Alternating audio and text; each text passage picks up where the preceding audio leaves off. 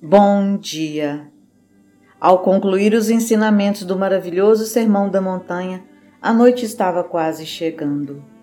Uma sutil atmosfera de paz caía sobre os grupos na multidão silenciosa, de coração entumecido de emoções e almas comovidas.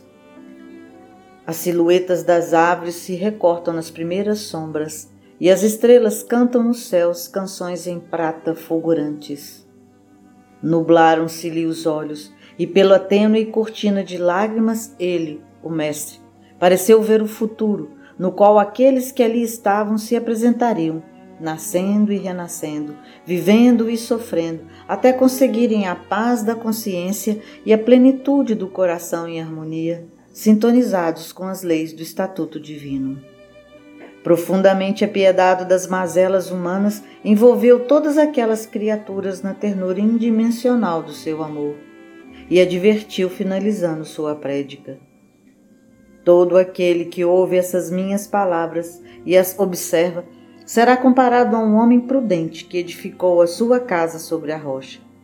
Veio a chuva, transbordaram os rios, sopraram os ventos e se abateram sobre aquela casa, e ela não caiu, porque estava fundada sobre a rocha.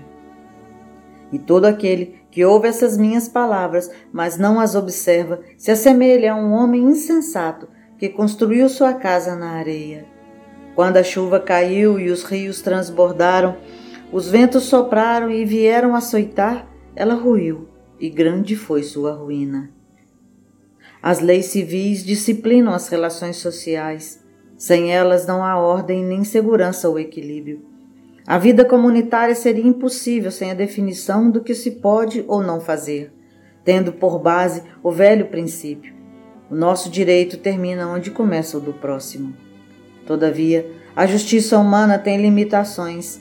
Há maneiras sutis de perturbar a ordem e conturbar a paz sem que o criminoso possa ser conduzido à presença do juiz.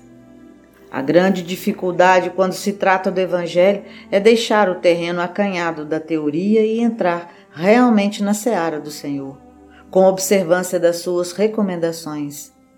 As lições de Jesus são recebidas como algo sublime, que comove, enleva, conforta, edifica. Mas fracassamos, lamentavelmente, quando convocados a aplicá-los a nós mesmos, principalmente em face dos testemunhos maiores.